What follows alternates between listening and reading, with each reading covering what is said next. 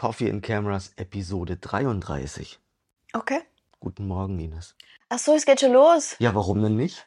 Na, na, voll. Jetzt Bist du noch nicht, bist du noch nicht auf dem ausreichenden Kaffeelevel? Ich hab nicht gewusst, dass es schon losgeht. Das ist immer das Beste.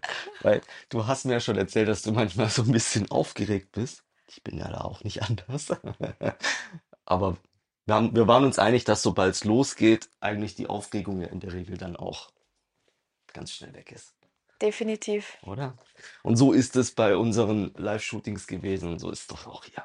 Also, ja, schön, dass wir die Gelegenheit nutzen können, wenn wir uns hier schon auf der Fotopia, äh, ja, Fotopia, ich wollte gerade sagen, lässt die Fotokina. Ja, Ja, das ist schon was ist dem Jens ja. gestern auch passiert? Ähm, wenn wir uns hier schon sehen, einmal im Jahr, dass wir hier mal auch gemeinsam einen Podcast machen, weil bisher waren meine Podcasts immer so, ja, One-Man-Shows, ich rede vor mich hin, ich erzähle was, was sicherlich schön ist, aber ich glaube, dass du auch einen ganz großen Mehrwert bieten kannst und viel aus deiner Erfahrung berichten kannst, wovon wir was mitnehmen können. Sehr cool. Deswegen würde ich mal sagen, weil sicherlich kennt dich nicht jeder meiner Zuhörer, würde ich jetzt mal mir Mühe geben, dich kurz vorzustellen und würde dich dann bitten, das ein bisschen zu ergänzen. Sehr cool, voll gerne. Ja, die Ines ist auch Fujifilm X Photographer. Mhm. Da haben wir uns auch kennengelernt. Ähm, sie macht viel im Porträt- und Fashion-Bereich. Mhm. Aber ich habe dich auch schon gesehen, dass du Mitarbeiterfotos machst, so sagen wir so weltliche Jobs, so Standardjobs, die wir halt auch machen. Das ist eigentlich mein Hauptjob, also Das ist dein Business, Hauptjob, Business-Fotografie, genau. Mhm. Also große Firmen, Mitarbeiter, Corporate Photography, in die Richtung auch sehr viel. Toll. Und also eigentlich immer was mit Menschen. Immer. So kann man es, glaube ich, auch Immer. schön sagen. Mhm. Ne? Und du fotografierst im Moment mit der XT5, Mhm. ist das Genau. richtig? Also richtig. warst immer bei der T-Serie? Genau, das ist so meine Lieblingsserie. Mhm. Ich, es ist lustig, ich habe alle anderen probiert. Also die XH2, mit der ich jetzt fotografiere, macht mir auch sehr viel Spaß.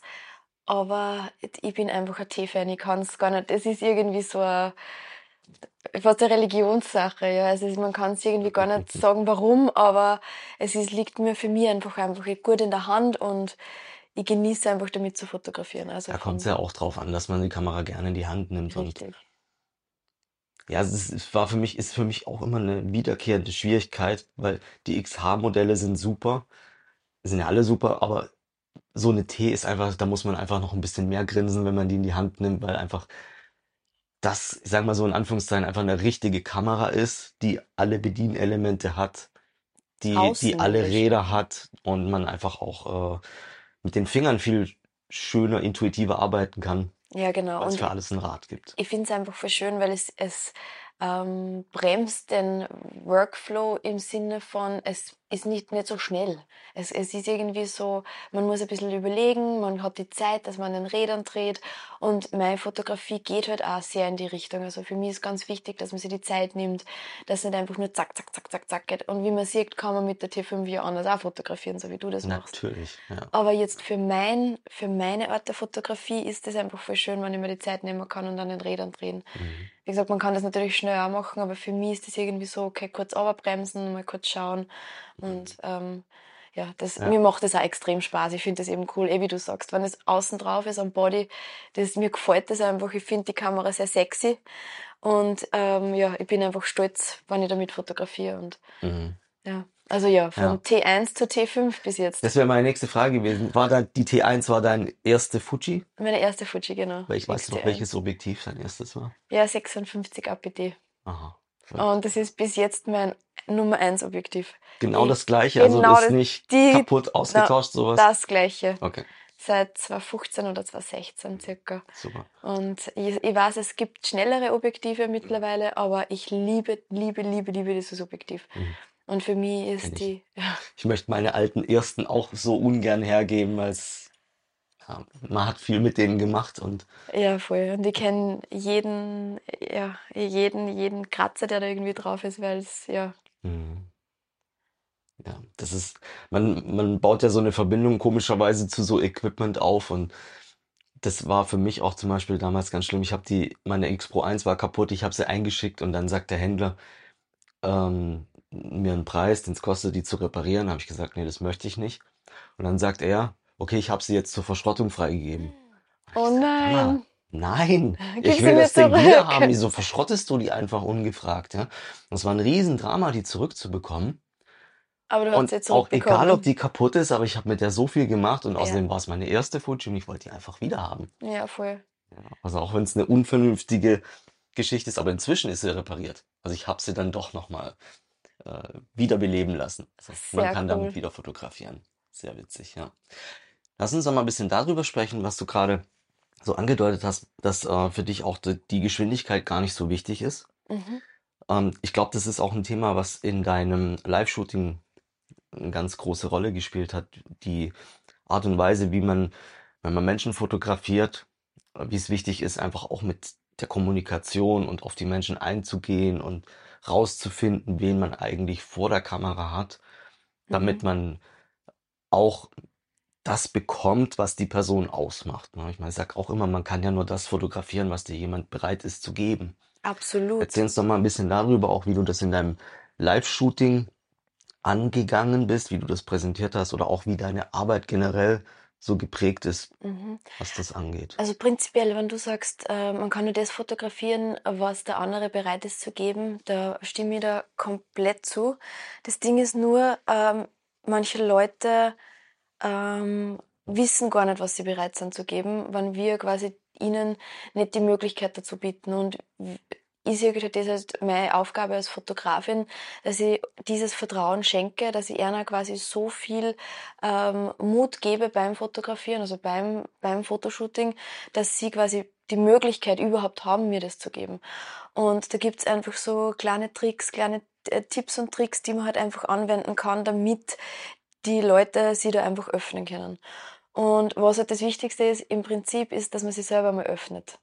Weil es öffnet sich keiner dir gegenüber, wenn du nicht aufmachst. Und Ja. das ist halt einfach was, was man einfach, da wo man das Prinzip einfach verstehen muss oder kann, wenn man sich damit ein bisschen beschäftigt. Und bei mir ist es halt so, ich habe eine recht äh, interessante Lebensgeschichte gehabt für mich jetzt. Also ich war sehr schwer krank und ähm, ich kann aber sehr, sehr offen über diese Dinge reden. Also ich kann mich da sehr öffnen, weil ähm, ich mich einfach sehr viel damit beschäftigt habe und ich einfach das Gefühl habe, dass das Leuten sehr viel Mut macht, zu sehen, dass man aus einer richtigen Scheißsituation, ich weiß nicht, ob man das in einem Podcast sagen darf, Gerne, ja, bei uns also sagen.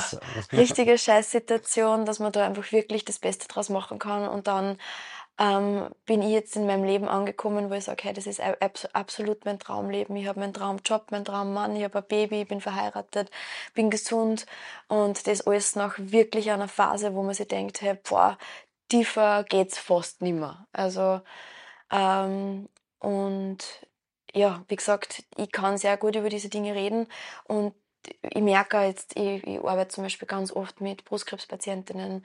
Ähm, da haben wir eine, eine, ein Projekt, wenn man das so sagen kann. Also wir sind ein Team und wir fotografieren Mädels, auch Männer, die Brustkrebs gehabt haben, weil das wissen die meisten nicht, dass es auch Brustkrebs beim Mann gibt.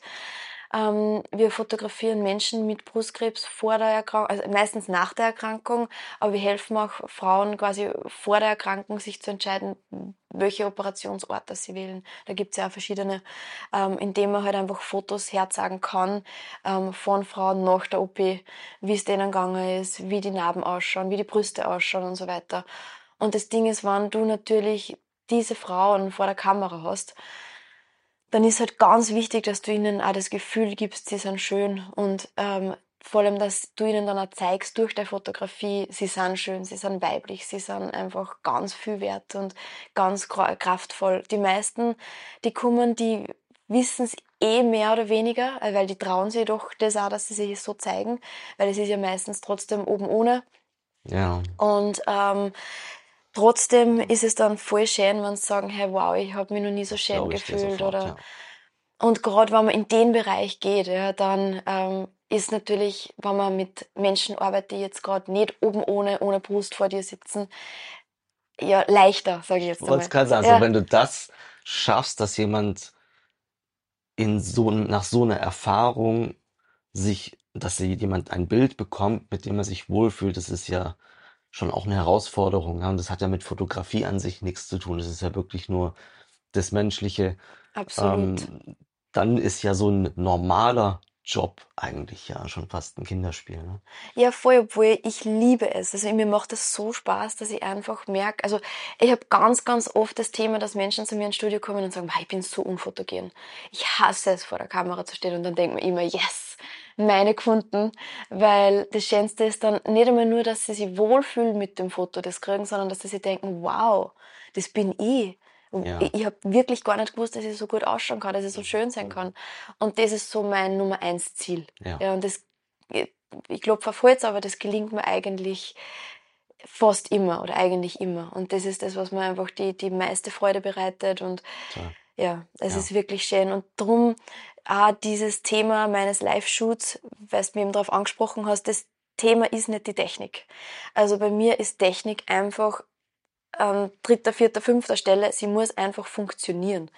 Also drum bin ich ja, also ich arbeite ja mit eben mit Fujifilm und mit Profoto. Genau aus dem Grund, weil ich sage, ich will mich nicht auf die Technik konzentrieren müssen. Das muss funktionieren. Ich schalte diese Dinge ein, meine Kamera schalte ich ein, mein Blitz schalte ich ein, ich stecke das, den Auslöser drauf und das klappt, egal was ich tue. Und das ist eben der Grund, warum ich mit diesen Marken auch fotografiere. Ähm, auch, natürlich muss ich auch sagen, ähm, gerade was Fujifilm jetzt betrifft, ähm, die Größe der Kameras ist mir halt auch extrem wichtig, weil ich habe früher mit größeren ähm, Kameras fotografiert und da habe ich immer das Gefühl gehabt, die Technik steht zwischen mir, also die, das Gerät steht zwischen mir und meinem Model. Und wenn ich jetzt von einem Model sprich, sprich ich genauso von einem Kind, von einem Hobbymodel, von einem Profimodel, von Familien, egal was, oder auch von Business-Shootings. Also wenn das zwischen mir und dem Menschen vor der, vor der Linse steht, ist das einfach ein, ein Thema für mich. Ja. Das, das passt einfach überhaupt nicht in meinen Workflow. Also das ist ein, ein, riesen, ein riesen Vorteil von der Größe von den Fujifilm-Kameras. Absolut, ja. Die Kamera darf nicht so viel Aufmerksamkeit Genau. fordern, also egal auch von wem. Ja, wenn sie deine Aufmerksamkeit erfordert, fehlt dir die Zeit, dich mit demjenigen, der vor deiner Kamera ist, zu beschäftigen. Und genauso möchtest du auch, dass der andere nicht eingeschüchtert ist von deiner Kamera. Richtig, das ist ja das Nächste. Ähm, weil man muss trotzdem immer bedenken, dass dieser Mensch, der zu uns ins Studio kommt oder zu uns ans Set, egal wo, der ist ja das nicht gewohnt. Für uns als Fotografen ist ja das ganz normal, dass da Blitze sind oder Equipment und Abschatter und Aufheller und keine Ahnung, was da noch so im Studio herumsteht bei jedem. Ähm, aber die sind ja total eingeschüchtert von dem. Wir sind das gewohnt. Ja, wir kennen das, wir sehen das ganz, ganz oft. Aber wenn das, das erste Mal wer sieht, denkt sich, oh mein Gott, was mache ich da eigentlich? Ja. Und das ist voll wichtig, dass wir das immer wieder uns ins Gedächtnis rufen, dass das einfach für viele eine Stresssituation ist. Ja. Absolut. Die Kunden haben schon den Vergleich gebracht, das ist wie zum Zahnarzt gehen. Mhm. Und da war ich schockiert und da dachte ich mir, wow, entweder hast du echt so gute Zähne, dass der nie bei dir was machen muss, oder du warst bisher echt bei schlechten Fotografen. Ja, oder noch das, nie beim Fotografen. oder noch nie. Mhm. Genau. Und ich glaube, das ist so ein ganz tolle, so eine ganz tolle Ansicht eigentlich, wenn man jetzt das vergleicht. Du warst aufgeregt, bevor wir angefangen haben, Mhm. hast schon komplett vergessen. Komplett, ja, Bist du stimmt. jetzt nicht mehr, habe ich zumindest den Eindruck. Und das ist ja auch bei, bei Menschen, die, die in ein Shooting reingehen, so, die sind aufgeregt, obwohl es eigentlich gar keinen Grund gibt. Und wenn man es schafft, diese Aufregung wegzubekommen, nur dann kannst du ja auch ein gutes Ergebnis bekommen. Definitiv. Und das Verrückte ist ja eigentlich auch so ein, so ein Gegensatz eigentlich. Ne? Man möchte das im Bild bekommen, was die Person ausmacht, Mhm. womit sich jemand identifiziert. Und trotzdem definiert es meiner Meinung nach zu 90 Prozent der Fotograf, was kommt Natürlich, und klar. nicht die Person. Weil ich jetzt zum Beispiel habe das so oft, dass Menschen im Voraus nie zugeben würden oder nicht davon ausgehen, dass sie ein Bild mit Lächeln mitnehmen. Mhm. Und trotzdem gehen zwei Drittel der Leute mit einem Bild mit einem Lächeln raus. Mhm. Nicht, weil ich das denen aufquatsch, sondern weil ich denen die Möglichkeit gebe, normal zu sein Mhm. und eben nicht etwas zu machen, von dem sie glauben, dass man es von ihnen erwartet oder dass es so richtig ist. Und dann kommt halt häufig doch was sehr viel Persönlicheres raus, weil die Möglichkeit dafür da ist. Genau, weil man ihnen den Raum dafür Genau, gibt. Gell? ja. Du hast völlig recht. Ich meine, das Ding ist, ähm, was ich sehr oft mache, bevor ich fotografiere. Also erstens einmal, ich glaube, wir haben über das eh schon gesprochen, dieses Sitzen und Reden mit den Personen. Also niemals sofort mit dem Fotografieren anfangen. Du hast da gesagt, Ja. du trinkst meistens einen Kaffee Ja. mit einer vorher, quatscht einmal. Und das ist, glaube ich, auch ganz essentiell. Und was vielleicht auch noch ganz wichtig ist, ist, dass man vorher mal abklärt, was brauchen sie überhaupt? Ja, was, was stellen sie denn vor? Weil das Ding ist, es hat halt jeder einen eigenen Geschmack. Die Ästhetik von jedem ist anders und Mhm, zum Beispiel mhm. mein Dunkel ist sehr dunkel. Aber vielleicht ist das Dunkel von einem anderen, wenn wer sagt, er mag dunkle Fotos, was bedeutet das? Mhm. Und ich glaube, das ist ganz wichtig vorher abzuklären. Ich arbeite da ähm, zum Beispiel mit Pinterest ganz oft, Okay. weil ich halt einfach sage, ich mache da so, ähm, so Walls, dass man halt sagt, ähm, so Moodboards, dass man sagt, ähm, was stößt du denn vor? Und es ist oft spannend, weil sie wollen ähm, im Studio fotografieren, also sie buchen mich für eine Studio-Session und dann kriege ich lauter Fotos im Wald auf Pinterest. Und das ist aber ganz, es ist voll wichtig. Ja, es ist voll wichtig, weil dann kannst du vorher schon Aufklärungsarbeit leisten, wo du sagst, hey, du, du schickst mir Outdoor-Bilder und wir fotografieren im Studio. Ist dir das bewusst? Ja. Ist das okay? Weil, Entschuldigung, ich glaube, das Schlimmste, was passieren kann, ist Enttäuschung. Ja, im, nach dem Fotografieren, wenn sie sich denken, hey, wow, ich möchte jetzt so, ähm, so zum Beispiel träumerische Fotos im Wald und dann steht man im, im Studio und macht Blitzfotografie, dann ist das natürlich eine Enttäuschung. Absolut. Obwohl, obwohl das das ist, wo- wofür Ja. sie die gebucht haben. Ja. Nur, das haben wir wieder bei dem Punkt, die Leute wissen es nicht. Und nicht einmal, weil es, das ist einfach eine neue Situation. Genauso wie du jetzt zu mir gesagt hast, Herr Ines, wir machen ein Podcast-Interview. Du, für dich ist das ganz normal. Ja. Für mich ist schon wieder eine Situation, wo man halt, da, da kommen einfach Ängste auf, auch wenn das jetzt nicht bewusst ist, aber Ängste zu versagen, Ängste nicht gut genug zu sein. Und das hat halt jeder, der zu uns ins Studio kommt. Und diese Ängste der Person zu nehmen, ja, das ist unsere Aufgabe. Und darum bin ich ja bei dir, dass du sagst, hey, es kommt ganz viel vom Fotografen. Aber jetzt nicht, dass man sagt, ja, wir machen das jetzt so, sondern Nein, genau. dem Raum, eigentlich den Gefühlen und der Person den Genau, Raum zu geben. Genau. Ja. Ja. Also du bist eigentlich mehr Entertainer, du bist mehr, ich soll mal sagen, vielleicht, ich weiß nicht, ob Psychologe passt, aber du musst so Doch, viel mit doch. den Leuten sprechen und rausfinden ja auch, ob das, was du gerade fotografierst, was ist, von dem er glaubt, dass er es liefern soll, Mhm. oder passt das wirklich? Und dein Beispiel, das ist eigentlich so verrückt, dass viele Zuhörer wahrscheinlich sagen, das kann ja gar nicht sein, dass einer ein Wald, ein Bild im Wald will, aber ins Studio geht. Doch, ich hatte eine ganz ähnliche Erfahrung. Ich hatte, ich habe auf der Webseite einen genauen Bildstil für meine Bewerbungsbilder. Mhm. Und da siehst du x Beispiele, die sind alle mit dem gleichen Licht und dem gleichen Style. Und dann kommt jemand ins Studio, weil er über diese Webseite das Kontaktformular ausgefüllt hat. Ich Mhm. schaue mit ihm ein Buch durch mit Beispielen. Wir sprechen über die Bilder. Wir gehen ins Studio. Dort hängt genau dieser Hintergrund, den er schon bisher im Buch und auf der Webseite gesehen hat. Wir fotografieren. Er sieht die Bilder auf dem Bildschirm. Er kommt nach Hause, er bekommt dann irgendwann nach ein, zwei Tagen sein Bild und sagt, der Bildstil gefällt mir nicht. Ja. Wieso ist das, wieso sieht das so und so aus? Wieso ist der Bildaufbau so? Wieso ist das Licht so? Und dann dachte ich mir, wie kann das sein, dass der mich sowas fragt? Ist das jetzt ein Witz oder war der eigentlich woanders? Ist das überhaupt mein Kunde? Wie, habe ich es an jemand Falschen geschickt? Ich habe es Mhm. überhaupt nicht verstanden. Und deswegen, das ist wirklich so verrückt manchmal. Und dann dachte ich mir, wie, wie könnte ich das denn, also es war jetzt wirklich eine Ausnahme, aber wie, wie kann das passieren? Das ist total verrückt, ja. Ja, das ist einfach eine andere Wahrnehmung, gell? Ja. Und ich glaube, wenn man sich bewusst macht, dass jeder eine eigene Realität hat, das sind halt so Dinge, an das denkt man so nicht, ja. Aber meine Realität ist definitiv eine andere als deine. Weil unsere Wahrnehmungen einfach verschieden sind, ja. Und Total. unsere Erfahrungen und jeden Input, den wir kriegen, der tragt einfach zu unserer Realität bei. Und vielleicht ist seine einfach so eine andere gewesen als deine. Absolut. Ja. Und das ist voll, voll spannend, glaube ich auch. Ja. Hast du es oft, dass, wenn du in so einem Vorgespräch mit jemand sprichst, dass du feststellst, dass sein, seine Idee auf etwas basiert, von dem er durch Recherche oder durch Gucken, was andere gemacht haben, geprägt ist und gar nicht so von dem, was vielleicht eher zu ihm passen würde? Ja, natürlich. Nur das Thema ist, woher sollen sie es wissen, was zu einer passt? Mhm. Das ist das Nächste. Ja, sie, sie kennen nur durch Schauen und, und, und Inspiration von anderen ähm, auf eine Idee kommen. Aber die meisten, also ich muss ehrlich sagen, die meisten, bei denen ist es sogar so, dass sie sagen, sie haben keine Ahnung.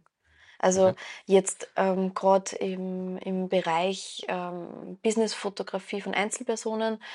Ähm, ich mache natürlich auch große Firmen, da ist das natürlich was anderes. Da, ist a, da, da, da steckt natürlich eine ganz andere Maschinerie dahinter, Ja. wo halt einfach wirklich Personen sitzen, die halt wissen, was brauchen und so weiter. Klar. Mhm. Aber wenn ich jetzt sage, ich habe eine kleine Firma und der braucht Businessporträts, ähm, der muss einmal schauen. Ja, weil der weiß überhaupt nicht, was er braucht und was er mag. Mhm. Ja, machen wir halt ein paar Bilder. Das Mhm. kommt ganz oft. Ja.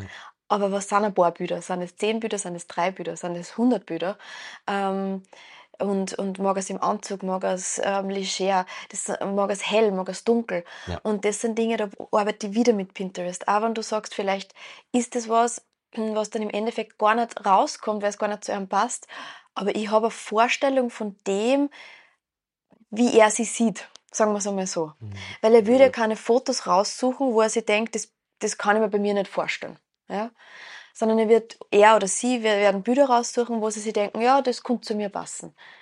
Und dann weiß ich, okay, der will hell, ähm, Tageslicht vielleicht, ähm, kann ich ja mit Blitz steuern, kann ich ja genauso machen. Allerdings weiß ich, ich will's, er will hell. Beziehungsweise dann gibt's welche, die schicken mir so ganz dunkle ähm, mit Seitenlicht. Dann weiß ich, in welche Richtung das ich gehen kann. Und das ist, glaube ich, ganz essentiell. Wie ist denn das so bei dir? Ich hatte mal schon öfter die Erfahrung, dass Leute eine bestimmte Mimik mit einer bestimmten Wirkung natürlich assoziieren. Und ein typisches Beispiel ist, dass Leute zu mir sagen, ich möchte professionell aussehen. Nein, Quatsch, ich möchte kompetent aussehen. So ist der Spruch Mhm. gewesen. Und dann ist so die Assoziation, wenn ich ernst schaue, dann bin ich kompetent. Mhm. Und dann sag ich den Leuten halt manchmal auch so frech, du pass auf, wenn ich einen Affen einen Anzug anziehe, dann sieht er auch kompetent aus. So, den Spruch findet natürlich auch nicht jeder toll, das weiß ich, aber das ist einfach mal, um die Leute auch provokativ wach zu rütteln, um zu sagen, pass auf, Kompetenz und Freundlichkeit ist doch kein Gegensatz. So, so sage ich es immer, um einfach Absolut. klar zu machen, hey, du hast eine Persönlichkeit und du hast eine Kompetenz. Und nur weil jemand ernst schaut, ist er doch nicht kompetenter. Und das verstehen halt dann auch viele und sagen, hey, du hast vollkommen recht. Ich bin ja eigentlich ein total lockerer Typ. Aber in meinem Kopf war halt einfach so drin, ich, ich darf jetzt gar nicht emotional oder ich darf jetzt gar nicht lächeln oder so offen sein. Und dann bekomme ich ganz häufig einfach doch die Offenheit raus, weil die merken, hey, ich würde mich selber nicht mal anrufen, wenn Wenn ich ich so das Bild kantig sehe. schaue. Ja, genau. Ja, voll. Ja, doch, du hast recht. Ich habe das sehr oft. Allerdings muss ich sagen, ähm,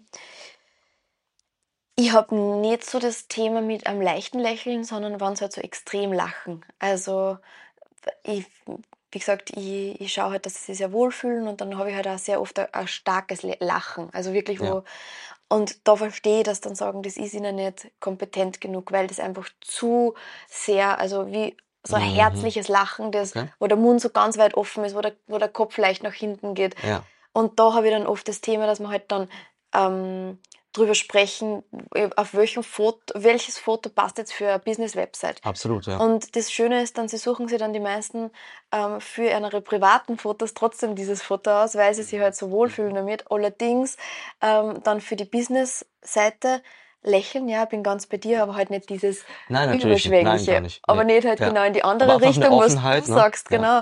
Was du sagst, na, ähm, du brauchst nicht schauen wie ein krantiger, Mhm. Keine Ahnung, Ja. sondern Man versucht es halt richtig zu machen und Mhm. den Fehler, den viele machen, meiner Meinung nach, sie versuchen sich in andere Köpfe reinzuversetzen und es dann eben so zu machen, dass es bei anderen gut ankommt. Aber du kannst es halt nie allen recht machen. Und, und Sowieso deswegen muss man ja. sich einfach fragen, repräsentiert mich das? Mhm. Kann der für mich stehen, wenn ich nicht da bin? Ja, voll. ich würde zum Beispiel ja nie ein Foto auf die Website geben, auf dem ich nicht lächle, ja. Ganz Weil ich bin so eine Ja. Offene, offene Person, ich lache Genau. so gerne Genau. und Und das ist einfach so der Gedanke, ne? Wenn dich niemand so kennt, wie das Bild dich zeigt, warum Mhm. nimmst du es dann und sagst anderen, guck mal, das das bin bin ich. ich, genau. Mhm. Das darf einfach nicht passieren. Voll. Und das so, so reg ich einfach auch immer ein bisschen die Gedanken und sag, denkst du, dass der für dich stehen kann? Mhm. Oder denkst du, dass der das repräsentiert, was andere von dir sehen wollen? Mhm. Voll.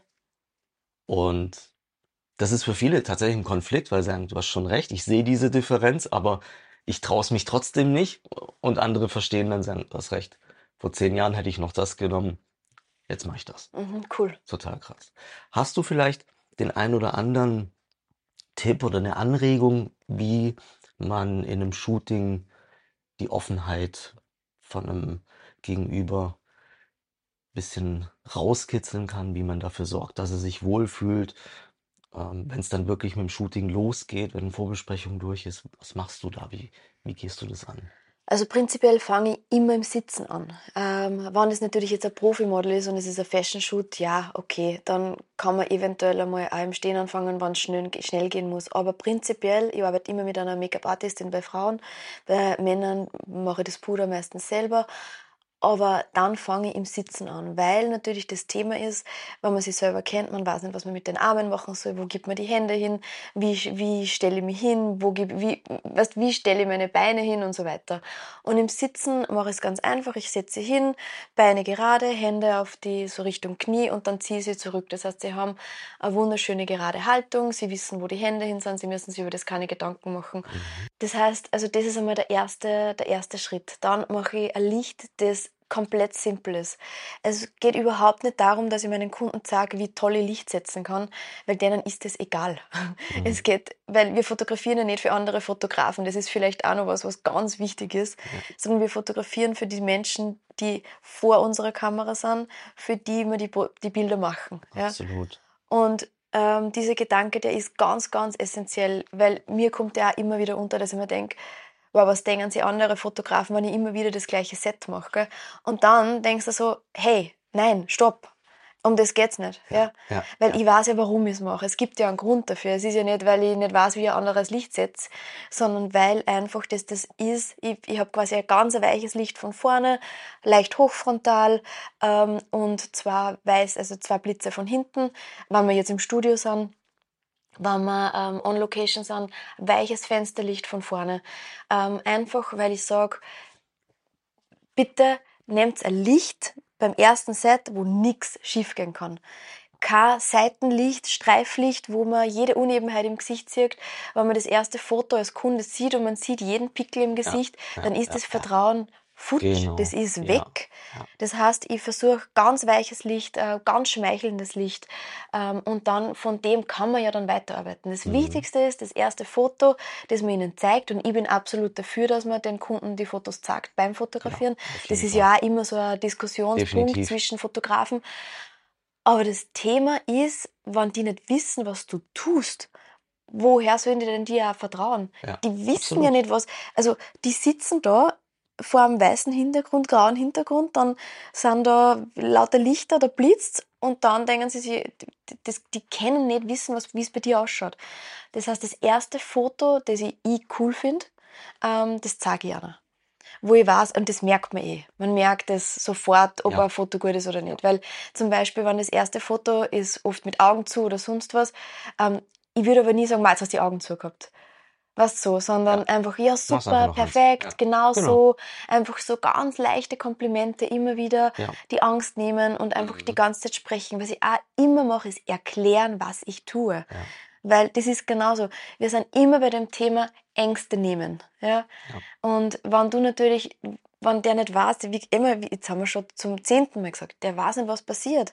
Das heißt, ich erkläre ihm, das ist der Auslöser, das ist der Blitz, ja. ich stelle die Blitze ja. dorthin, weil, ähm, und ähm, was ich bei der Kamera einstehe, ich sage ihm jetzt nicht, ob das ein 125. oder 200. ist, ist es dem wurscht. Ja?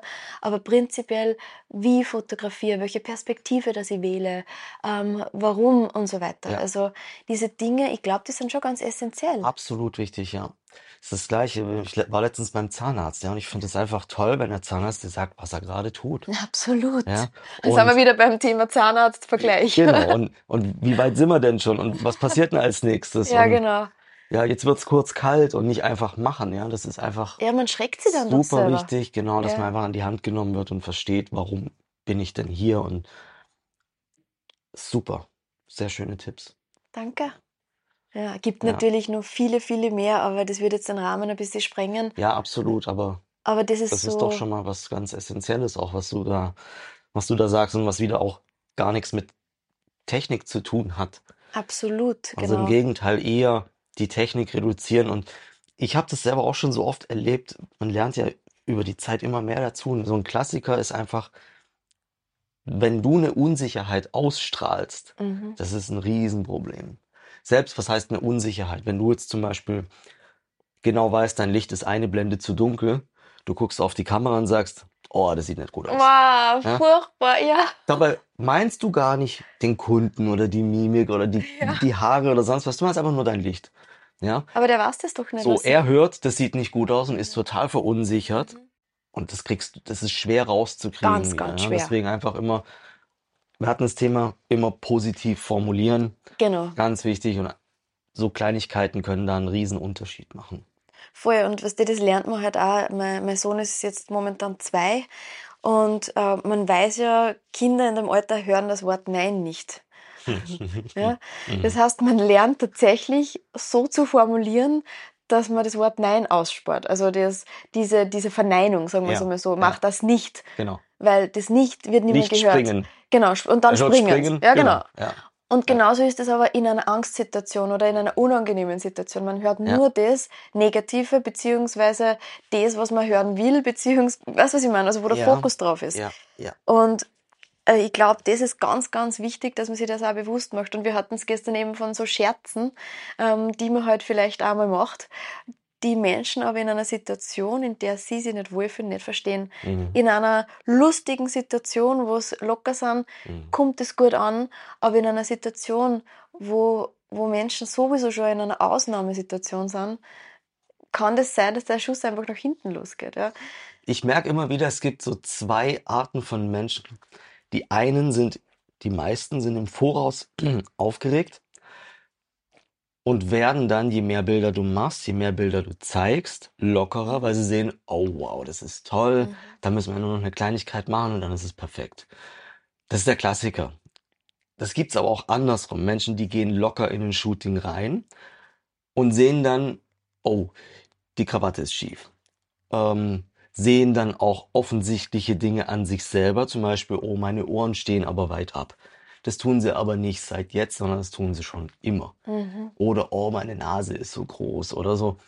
Jeder hat ja so seine Problemchen Mhm. oder ist selbstkritisch und viele ver vertiefen sich dann so sehr in eine Kleinigkeit, dass es super schwierig ist, da wieder rauszukommen. Ja? Also so ein Perfektionist, der sucht halt natürlich dann nach jedem Detail und das dann umzudrehen, dass es, dass es doch wieder besser wird, ist häufig auch gar nicht möglich.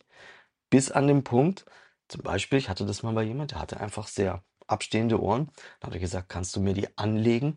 Dann habe ich die ihm im Photoshop angelegt. Und dann sagt er, du, das ist genau das, was ich haben wollte. Mhm. Aber es gefällt mir nicht. Krass. Gib mir meine Ohren zurück. Ja. Also wenn es dann doch perfekt ist, dann hat er verstanden, dass das nicht perfekte, doch das authentische, das, was ihn Mega. ausmacht, Aha. dass es da sein muss. Und es ist so verrückt, wie, wie der eine aufgeregter wird, wenn wir anfangen, weil er dann merkt, okay, jetzt geht das Licht an, oh, jetzt hat er die Kamera in der Hand. Mhm. Und der andere geht selbstbewusst rein, ist aber super selbstkritisch und geht eigentlich die andere Richtung. Ja, voll spannend. Und eh, da sind wir wieder dabei. Dann ist wieder unsere Aufgabe, genau was du gemacht hast. Mhm. Du hast ihm genau gezeigt, welche Möglichkeiten das gibt und er hat sich dann für sich selbst entschieden. Und Genau. genau das ist. Und das klingt auch immer hart. Ich sag meinen Kunden manchmal auch wirklich so direkt, du, es ist scheißegal, ob ich dein Bild gut finde. Mhm. wenn du sagst, du möchtest nicht lächeln, ich finde aber das Lächeln steht dir super, dann nimmst du trotzdem das ohne Lächeln. Genau so. Ja, weil ich häng's mir nicht auf. Und wenn du es gerne verwendest, dann ist uns doch beiden geholfen. Ja, Absolut. also ich möchte dich ja gerne beraten, aber ich stell dir ja nicht einen Espresso hin, wenn du einen Milchkaffee möchtest. ja, Ja, das ist ja nicht besser und schlecht, das ist einfach anders. anders, genau. Und viele sagen halt, ja, aber du musst es ja wissen. Sag mir mal, was ist richtig? Sag mir mal, wie macht man das? Was ist gut? Und mhm. das ist halt schwierig, auch wenn du wirklich den bestmöglichen Rat gibst, kann es sein, dass er sich mit was anderem wohler fühlt. Und ich habe auch die Erfahrung gemacht, dass viele sich dann lieber daran orientieren, was du sagst, weil du der Profi in Anführungszeichen bist und aber vielleicht eigentlich durch eine eigene Unsicherheit nicht mit dem gehen, was sie eigentlich eher sind. Und es ist ja gar nicht so einfach in so einer kurzen Zeit Absolut. rauszufinden, wer ist denn der Typ eigentlich? Voll, Spielt der was oder ist er das? Oder ist es das? Ja, das stimmt. Aber genau das ist dann wieder unsere Aufgabe, dass man denen, ähm, die eben neu in der Unsicherheit sind, dass man die dabei jetzt so weit bringt, dass sie dann trotzdem für das Bild entscheiden, das ihnen gefällt. Ja, ja. Und äh, da ist oft ganz wichtig, dass man gar nicht so arg seine Meinung äußert als Fotograf. Mhm. Natürlich Ja. Tipps gibt, absolut, das kann man Richtig. schon machen. Aber halt gar nicht sagt, ich würde unbedingt das nehmen. Absolut. Ich habe meistens, wenn ich mehrere Bilder auf dem Bildschirm habe, dann sagst du, ich habe schon einen Favorit. Sag du mir mal, welches genau. ist Ich deiner? mach's genau Ja, so lustig. weil Ja, Sonst nimmt er das, was ich. was, was was, ich du nehmen würde. möchtest. Ja. Ja, voll. Und das hilft nichts. Das ist sehr witzig. Das, äh, das freut mich, dass das, äh, dass du da, dass wir da so ähnliche Erfahrungen Ja, gesammelt haben. Ähm, lass uns doch mal so ein bisschen über AI sprechen, weil ich habe da gesehen, dass du da dich sehr intensiv damit beschäftigst und das würde mich interessieren, weil das jetzt, glaube ich, schon ein bisschen auch in eine andere Richtung geht als das, was die meisten jetzt unter AI verstehen, ist ja äh, GPT oder Himmel austauschen oder solche Sachen. Mhm. Erzähl uns doch mal ein bisschen, wo du da, wie du da auch mit in Kontakt gekommen bist und wie du es einsetzt oder vielleicht auch, wo du da die, den Nutzen oder die Zukunft siehst. Mhm. Ja, voll gern. Also ähm, ganz zu Beginn, natürlich ist AI gerade ein sehr heißes Thema, ein sehr kontroverses Thema und ähm, ich bin in Kontakt gekommen, weil ein Freund von mir, der Martin Dörsch, das ist, äh, der ist einfach mega. Also ich kann dem jeden nur ans Herz legen, der hat ganz viele tolle Tutorials online und ähm, mit dem arbeite ich schon seit fast einem Jahrzehnt zusammen, krass.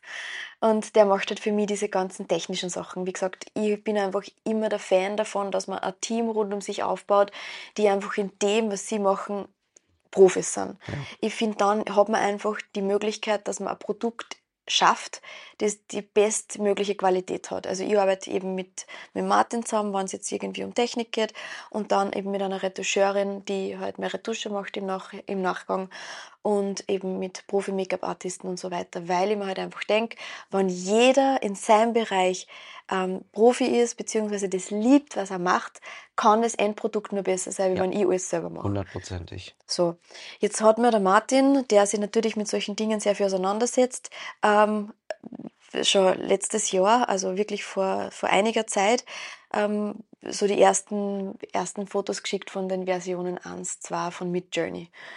Und da ist mir dann nur so, hm, ja, schauen wir mal, was da kommt. Mhm. Und dann plötzlich ähm, sind die Versionen weitergegangen und die, die Fotos sind immer besser geworden und du denkst also, fuck, Mhm.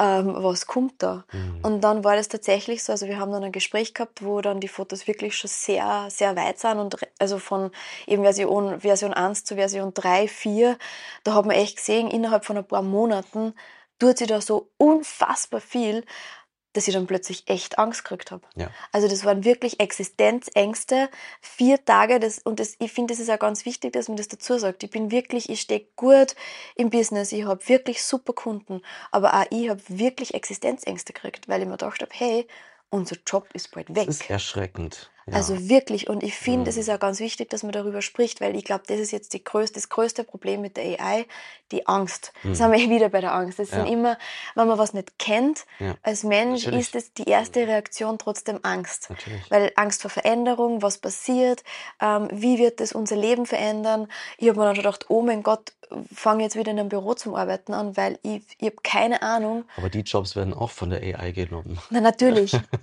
ja, Ja. nur das Thema ja. ist halt einfach, das waren so meine ersten Gedanken und dann haben wir gedacht, okay, passt auf.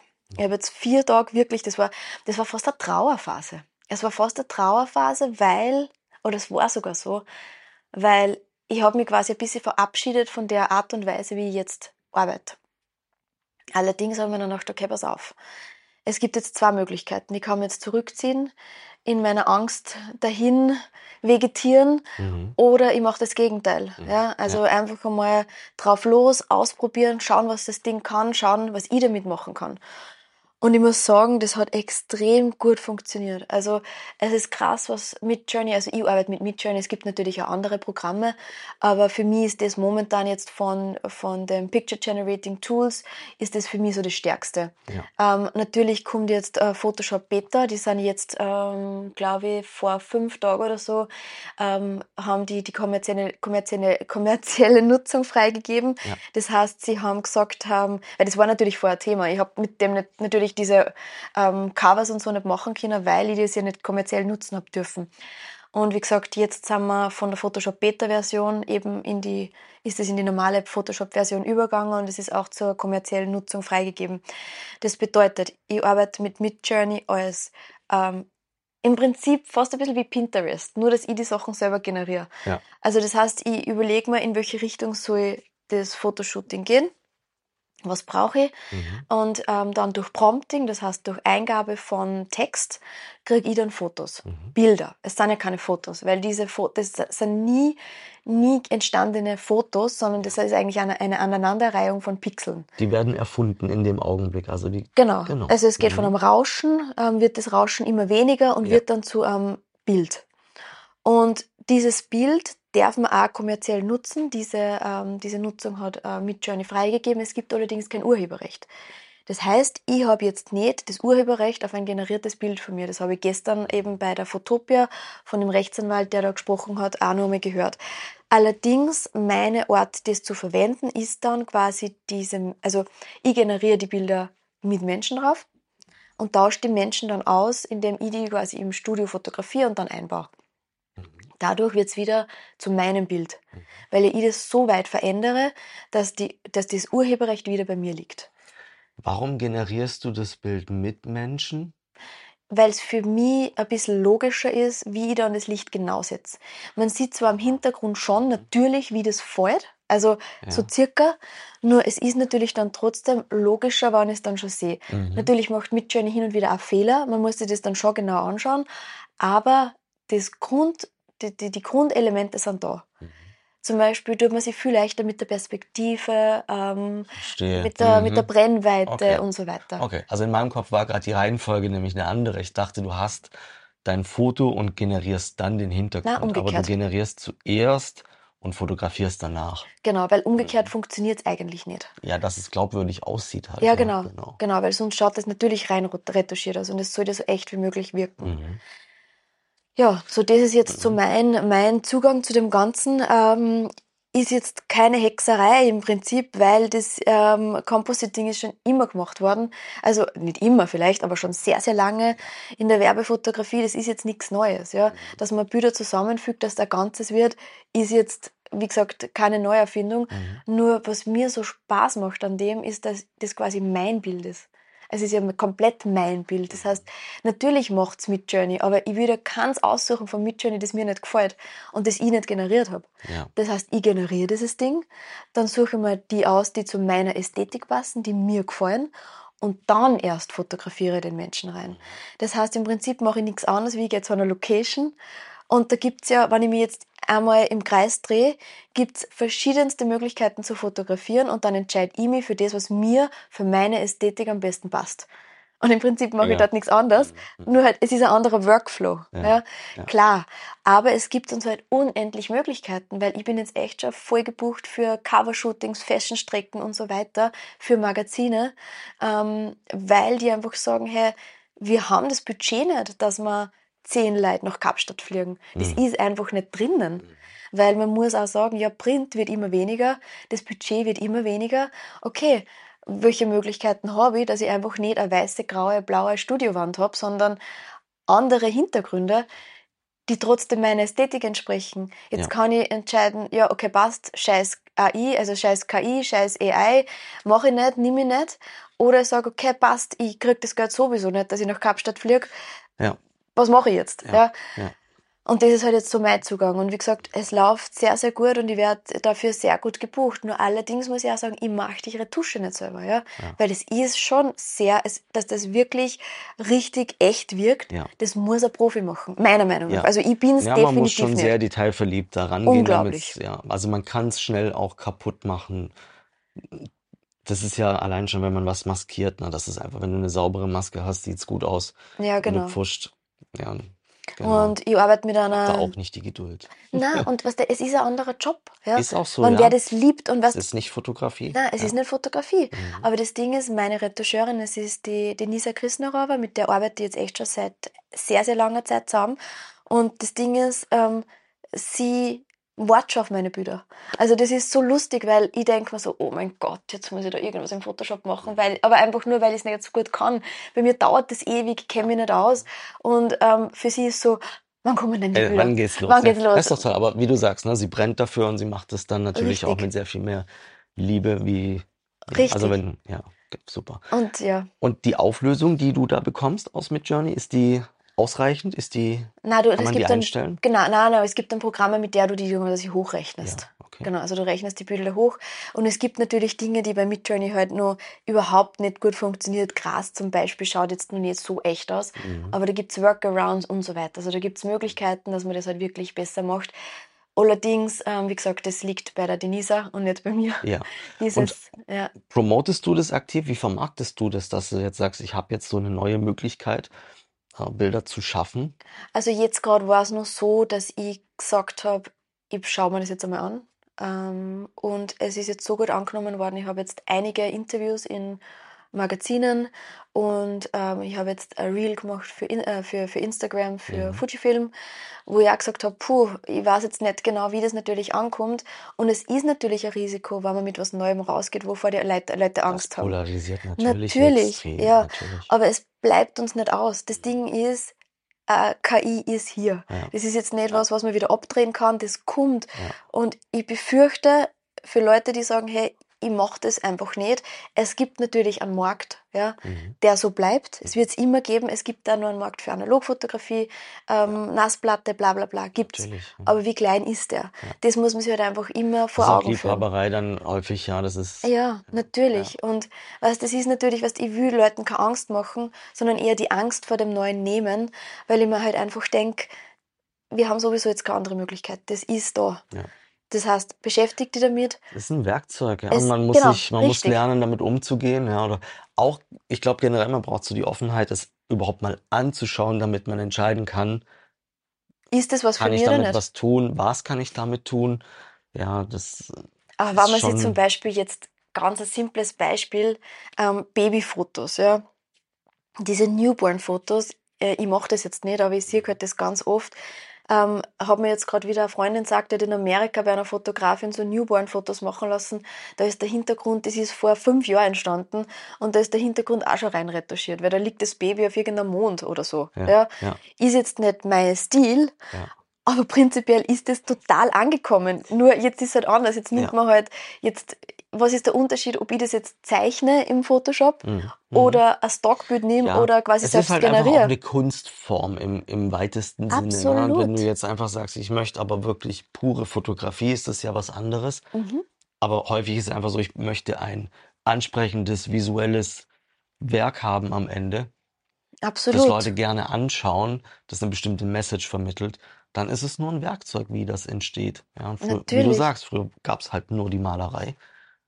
Und dann kam die Fotografie und da gab es bestimmt auch solche Diskussionen. Ja, aber die Malerei ja- gibt's immer noch. Natürlich. Weißt, und Aber das ist halt das Schöne, äh, ja. Wir, wir hatten Pferdekutschen, dann hat man's, hat man's Auto und das war ja auch für viele Menschen damals einfach. Natürlich, aber Hab auch gesagt, es wird sich nicht durchsetzen und wir brauchten sowas. Und Es ist wie bei allem Neuen, ja. Also was, Absolut. ja, und das Ding ist halt jetzt, wie gesagt, ich versuche halt das so gut, zu, so gut wie möglich zu verwenden und halt wirklich ähm, schauen, dass man halt auch das so verwendet, dass ähm, ja Sinn macht, ja. Also und aber auch die Fotografie dabei bleibt, ja. Also wo man sagt, natürlich, wenn ich das Ding im Studio fotografieren muss oder darf, ja. Das heißt, ich habe den Hintergrund, ich, ich, ich fotografiere die Person. Das heißt, alles, was wir vorher besprochen haben, ist immer noch genauso ja, relevant. absolut. Ja. Das heißt, Ja. genauso wie ich mit Menschen vorher umgegangen bin, mache ich das jetzt. Mhm. Nur, dass ich halt jetzt einfach viel, viel genauer aufs Licht schauen muss. Mhm. Und da sind wir halt bei dem Thema, ähm, wo halt dann die Technik wieder einfach funktionieren muss, weil jetzt muss ich mich, möchte ich mich auf die Menschen, auf die Noch Menschen und aufs mehr. Licht konzentrieren Ja. und noch viel mehr auf den Menschen, ja? Mhm. dass ich quasi den Ausdruck so rüberbringe, ähm, dass sich der Mensch wohlfühlt damit, dass er sich schön findet und dass in den Hintergrund passt und zum Thema passt. Und das heißt, als Fotograf sind wir natürlich schon gefordert. Also ich meine, ähm, das ist eine mega Lichtsetzung im Studio, was nicht so ohne ist. Also das muss man schon kennen. Man muss die Perspektive sehen, die Brennweite. Also Ja. dieses, dieses fotografische Wissen ist zurzeit unfassbar wichtig. Ja. Und das ist das, was vielleicht ganz viel die Angst davor haben, dass wir ähm, irrelevant werden. Mhm. Ähm, aber ich finde es eben genau gerade umgekehrt. Also es geht gerade in die Richtung. Natürlich, es wird irgendwann einmal so sein, vielleicht, keine Ahnung, dass man mal zwei Bilder reinlädt und die werden zusammengemercht. Nur das haben wir meiner Meinung nach trotzdem nur länger nicht. Aber schauen wir, ja, man kann es nicht wissen. Und wenn es so ist, dann werden wir neue Möglichkeiten finden. Ja? Mhm. Also wir werden, wir werden ähm, unseren Weg in diesem Bereich finden, hundertprozentig. Natürlich, ja. Und wenn du Aber du sagst, würdest trotzdem lieber vor Ort das Shooting machen, oder? Du, ganz ehrlich, ähm, es kommt drauf an. Mhm. Also zum Beispiel habe ich letztens die Aufgabe gekriegt, ein Cover für eine Sommer, äh, für eine Sommerausgabe zu shooten. Und es hat geregnet in Strömen. Ja, wie machst du denn das? Ja. Und dann haben sie gesagt, ja, pff, das war noch, da war noch das Thema gerade vor AI so ein bisschen. Und ich habe mir dann gedacht, naja, dann haben sie gesagt, naja, irgendwo vor einer Garageneinfahrt. Mhm. Reicht da. Mhm. Ja. Und dann haben wir gedacht, na, eigentlich, na. Das ist aber meine einzige Möglichkeit gewesen. ja. Ja. Und dann haben wir gedacht, na, was das, ich probiere das jetzt einfach. Ja. Und dann ist das so gut angenommen worden Mhm. und so gut angekommen, ähm, dass, man, dass ich das seitdem eigentlich mache. Und jetzt habe ich mittlerweile drei, drei vier Cover, Fashionstrecken und so weiter gemacht Mhm. damit. Und ähm, wie gesagt, es, es läuft richtig gut. Und ähm, Promotion, ja, ich sollte jetzt schon langsam einmal damit anfangen, dass Leute überhaupt wissen, dass ich das mache. Aber was das Thema ist, einfach, ich glaube, es ist wichtig, dass man mal ein Portfolio hat, dass die Leute Ja. überhaupt was drunter vorstellen Ja. können. Aber ich glaube, dafür musst du dir auch überlegen, macht's mir denn jetzt wirklich mehr Spaß und in welch oder in welchen Fällen, als tatsächlich nach Paris zu fahren und dort zu shooten? Weil es kann ja dann auch passieren, dass du auf einmal viel zu viele solche Anfragen bekommst Ja, und dann anderes vielleicht wieder zu kurz kommt. Ja, du hast recht, aber über das habe ich auch schon nachgedacht, weil es auch wirklich schwierig ist. Also es ist wirklich, also jetzt schon so, dass es mich sehr fordert. Ähm, allerdings, ähm, da sind wir wieder dabei, wo sind die Prioritäten? Ich habe einen zweijährigen Sohn. Mhm. Ich will nicht ständig reisen. Ja, Also es ist voll schön, wenn er dabei ist und wenn wir gemeinsam und ich habe ganz viel in meiner Fotografie, ich bin so viel gereist, ich habe so viele tolle Shootingreisen machen können. Ich bin so dankbar dafür, dass das mein Job ist. Und jetzt ist es aber trotzdem so, dass meine Prioritäten sich trotzdem extrem verschoben haben, weil dieser kleine Mensch einfach das Wichtigste in meinem Leben ist. Und kann mir jetzt nicht vorstellen, dass ich einfach die Hälfte vom Monat auf Shootingreisen bin. Ich will Ja. es gar nicht. ja. Jetzt ist halt, ja, jetzt, jetzt ist halt die Frage, mache ich deswegen jetzt keine coolen Fotos mehr? Na, stimmt überhaupt Mhm. nicht. Es verschiebt sich einfach nur. Mhm. Und, und dann sind wir halt auch beim Thema Nachhaltigkeit, gell? Wie nachhaltig ist es, wenn, ähm, wenn, wenn fünf Leute für ein Foto nach Paris fliegen? Weil du brauchst Licht, du brauchst ähm, Make-up-Artist, du brauchst keine Ahnung, was, was auch Ja. immer für so eine Fashionstrecke gebraucht wird oder für ein Cover. Und dann ähm, hast fünf Leute oder vier Leute, die halt nach Paris fliegen, eine Nacht in einem Hotel schlafen und wieder retour fliegen. Ja. Natürlich müssen die Datenzentren auch gekühlt werden. Mhm. Ja, also Mhm. da haben wir auch das Thema. Ja, ja. Allerdings bin ich da nicht der Profi und ich kann da jetzt keine Aussage treffen, was nachhaltiger ist.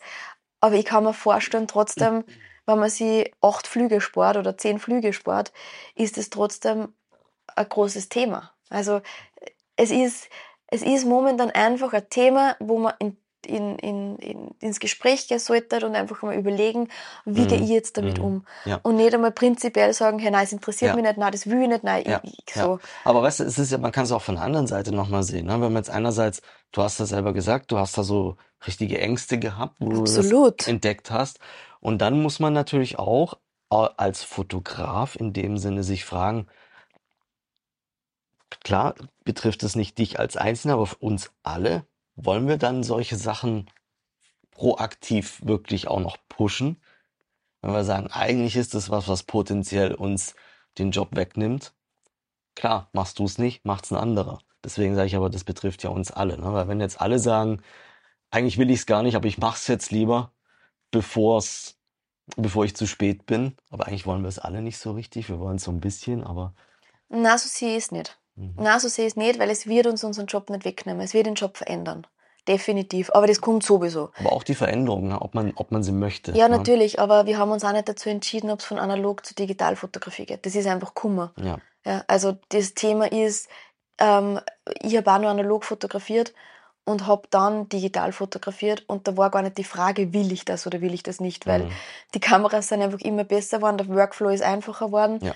Ähm, beziehungsweise anders worden, auch anders, ja. richtig. Und das ist, da sind wir jetzt bei dem gleichen Thema und da hat es gar nichts damit zu tun, ähm, ich will das nicht, sondern natürlich sind Ängste, weil es halt einfach ähm, sozial, also in unserem, in das ganze soziale Umfeld ändern wird. Ja, das ist jetzt nicht nur in der Fotografie, Mhm. sondern natürlich das ganze Leben wird sich ändern. Richtig. Also das glaube ich halt. Und das waren auch Ängste natürlich, die da sind. Und ähm, wie gesagt, wenn man jetzt sagt, wir pushen das nicht, weil es könnte ja unseren Job verändern, es könnte ja äh, ein, Proble ein Problem geben damit, dann, ähm, da- dann ist es im Prinzip genauso, wie wenn man sagt, hey, nein, nimm keine Digitalkamera in die Hand. Mhm. Weißt, es gibt sicher Kunden, die sagen, hey, cool, ich will analog, Mhm. nur wie viel sind das? Ja. Und wenn, wenn wir jetzt die Möglichkeit haben, dass wir den Kunden einen Mehrwert bieten, durch das, dass wir uns mit dem befassen, Mhm. werden die Kunden das irgendwann sowieso wollen und fragen. Ja. Also, und Ja, ja. ich glaube, es gibt sicher Gegenbewegung. Das gibt es ja immer, dass analog vielleicht wieder voll kommt. Also, man kann es einfach nur nicht sagen, aber diese Neugierde und diese Offenheit zu bewahren und nicht in dem, boah, ich, ich druck das jetzt einmal weg, ja, weil es könnte ja was verändern. Ja. Also, ja, es ist schwer zu sagen, aber ich glaube jetzt nicht, dadurch, dass ich jetzt ähm, mit Midjourney arbeite, glaube ich nicht, dass andere Leute ihren Job verlieren. Weißt du, was ich meine? Mhm. sondern, sondern es gibt vielleicht Leute, die dadurch sogar profitieren, weil sie sehen, hä, vielleicht muss ich gar nicht so Angst haben. Ja, Vielleicht gibt es ja. Möglichkeiten für mich. Mhm. Ja? Vielleicht befasse ich mich jetzt mehr mit Ich denke Lichtsetzung. aber, man muss auch wirklich nochmal auf den Punkt zurückkommen. Diese Angst kann ja auch wirklich weniger werden aus dem Aspekt raus, dass man ein Team dafür braucht Genau. und aufbaut. Ja. Genau. Dass man nicht alles selber machen muss. Voll. man einfach sagt, ich kann ja bei der Fotografie bleiben und finde jemand, der mir mit dem Rest hilft, der neu Absolut. ist. Absolut. Es gibt ja Leute, die voll gern prompten. Es gibt voll, Leute, die voll gerne mit Midjourney arbeiten. Mhm. Find's vielleicht da, wenn der das für euch macht, der euch das sagt. Oder es gibt ganz tolle Kurse. Ich kann auch voll gern dir nachher anschicken, wenn du den einfach weitergeben magst. Weil da einfach, wenn man mal, ich, gerne. ich glaube wirklich, so wie wir es vorher besprochen haben, sobald du in einer Situation bist, vor der du vorher Angst hast, jetzt sitze ich da mit dir, ich weiß gar nicht wie lang, sicher schon eine Stunde. Und es ist wie wenn wir einfach beim Kaffee, da wir ja, Ja, beim Kaffee Kaffee beieinander sitzen und einfach quatschen. Es ist ja nichts anderes. Ja. Aber die Angst vorher war vor dem Unbekannten, weil ich nicht weiß, wie das wird. Ähm, obwohl es natürlich nicht einmal notwendig war, weil ich, ich kenne die, ich weiß, du würdest mir nie Fragen stellen, die mich in eine unangenehme Situation bringen. Ja, weißt so. Ja, Aber trotzdem ist dieses unangenehme Gefühl da. Ja. Ja. Und ich glaube, das ist bei dem das Gleiche. mhm. Und wenn man sich aber dann wen holt, der in das vielleicht reinführt und der sagt, hey, pass auf, Mhm. so und so kann's gehen. Ja. ja. dann ist es eine Begeisterung auf einmal. Ja, dann Ja. sagt man, das ist eigentlich schon interessant. Interessant, ja. Und Ja. vielleicht kann man sich dann auch dagegen entscheiden. Ist ja genauso legitim. Aber dann weiß ich zumindest, von was ich sprich. Aber nur wenn man weiß, Genau. was man da eigentlich Richtig. sieht oder welche Möglichkeiten man hat oder verschenkt, Ja. Ja, so ist es. Mhm. Und es ist halt voll spannend, weil, weißt du, durch das, dass ich halt jetzt eine der ersten bin, die das macht, oder halt in meinem Bereich die erste, die ich kenne, ähm, weil ich habe jetzt wirklich von niemand gehört, der das so anwendet wie ich, in, also auf jeden Fall Linz Umgebung, wissen die jetzt nicht Oberösterreich, ähm, wird das, es wird international sicher schon genauso gemacht, ja. Mhm. Aber jetzt bei mir kenne ich niemand. Und ähm, ich merke einfach, ich habe wirklich, ich habe Anfragen für Interviews, ich bin Speakerin auf Bühne, auf Bühnen genau für dieses Thema, weil es halt einfach die Leute, du merkst, boah, das Interesse ist da, ja. Ja. Aber es gibt halt niemand, der darüber reden kann. Und Mhm, das ist mhm. halt jetzt das, wo ich, weil es mir du gefragt hast vorher von Promotion, es ist fast vor ein bisschen ein- Selbst, Mhm. Selbstläufer. Ja. ja. Ja. Weil, weil einfach ja, wie gesagt, weil ich einfach ein Wissen habe, das andere noch nicht haben, weil sie sich einfach nicht damit beschäftigen wollen. Mhm. Oder vielleicht gar nicht die Möglichkeit haben. Oder vielleicht auch gar nicht wissen. Wissen, genau. Ja. Ja. Und ich glaube, es ist wirklich so typisch auch, du musst von Dingen einfach zehnmal gehört haben, bis du dich dafür irgendwie interessierst. Ja. Das ist so typisch, ich beschäftige mich jetzt auch viel mit, mit Bitcoin. Mhm. Und Genau da das ist Gleiche. wie oft hast du dieses Stichwort schon gehört? Ja, Wie oft? Und jeder hat so eine Meinung dazu, jeder hat ein Halbwissen dazu, aber eigentlich haben Ahnung haben davon sehr wenige. Wahnsinn. Ja? Mhm. Und wie oft musst du es noch hören, bis du es dir mal anschaust und dann denkst, was, das gibt's immer noch?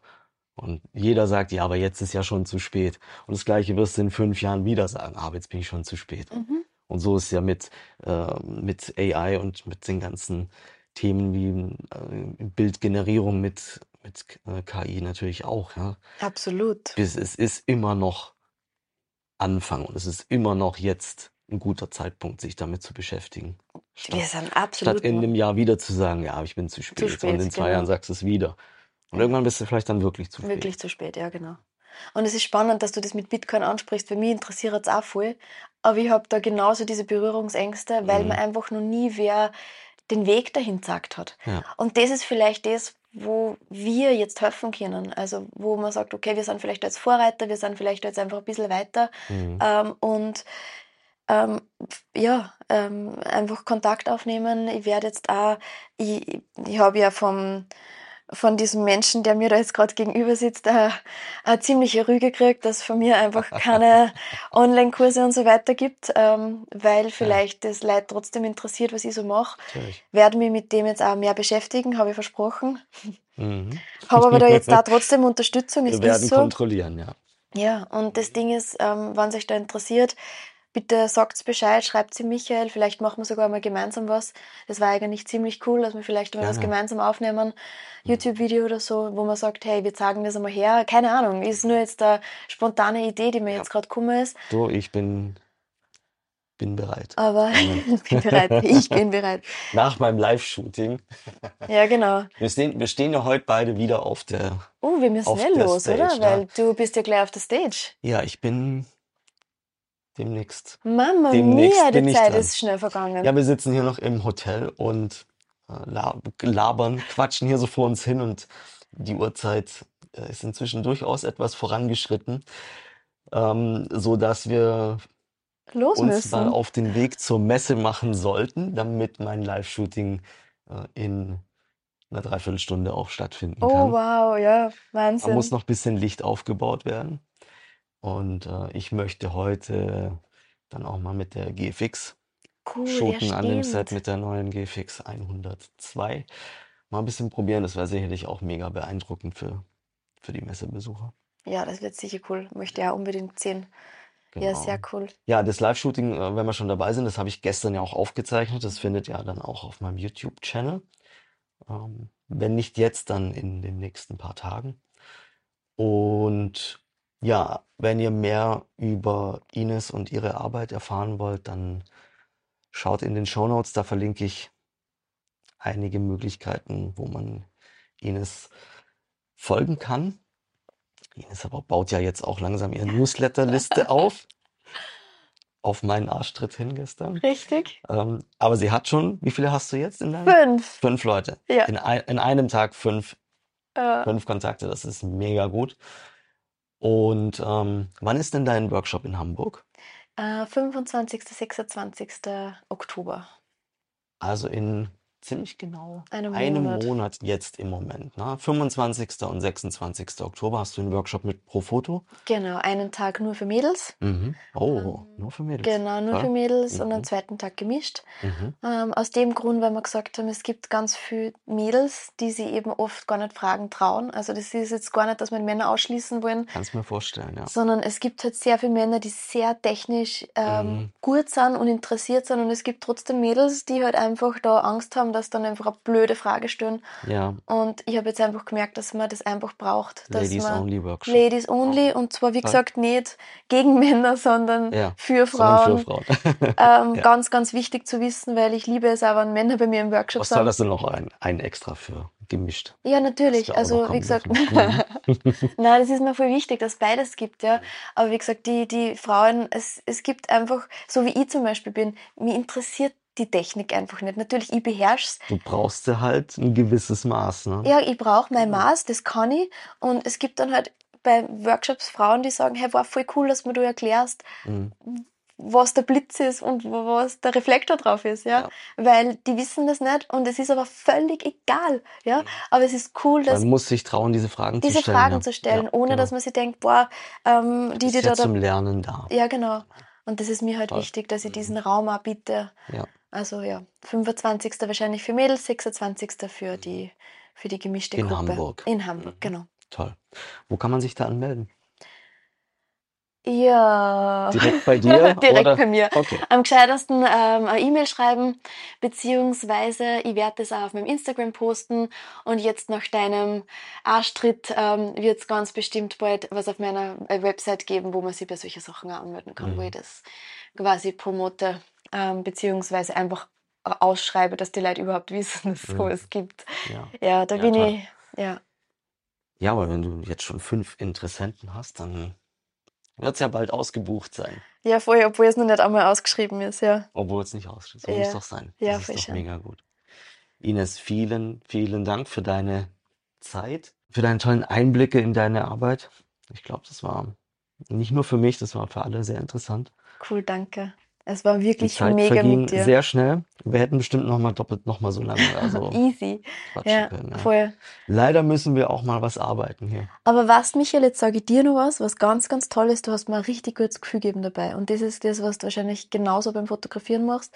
Du hast mir die Ängste genommen, du hast mir das unangenehme Gefühl genommen und dass ich wirklich einfach ganz normal reden hab können, wie, wie wenn da kein Mikrofon an mir steckt. Darum ist mir nicht einmal aufgefallen, dass ich es einmal Das wirklich, ja. Ja, ja. Also großes Kompliment an dich und genau. Das, auch, dass das, du den Mehrwert bietest für viele andere Fotografen. Ja. Wirklich cool. Vielen, vielen Okay. Dank. Und Das- für den Arschtritt. das freut mich doch auch zu hören. Und das Gleiche machen wir jetzt on stage. Wann bist du denn heute dran? Um 14 Uhr. Um 14 Uhr. Perfekt. Ja, ich mache heute den Anfang. Ich danke euch allen fürs Zuhören und ähm, wünsche euch viel Spaß beim Fotografieren, beim Erkunden von neuen Dingen in der Fotografie, beim Kaffee trinken, was auch immer ihr gerade so macht. Und ähm, wir hören uns in der nächsten Episode. Danke. Ines, wir Dankeschön. gehen rüber. Los geht's.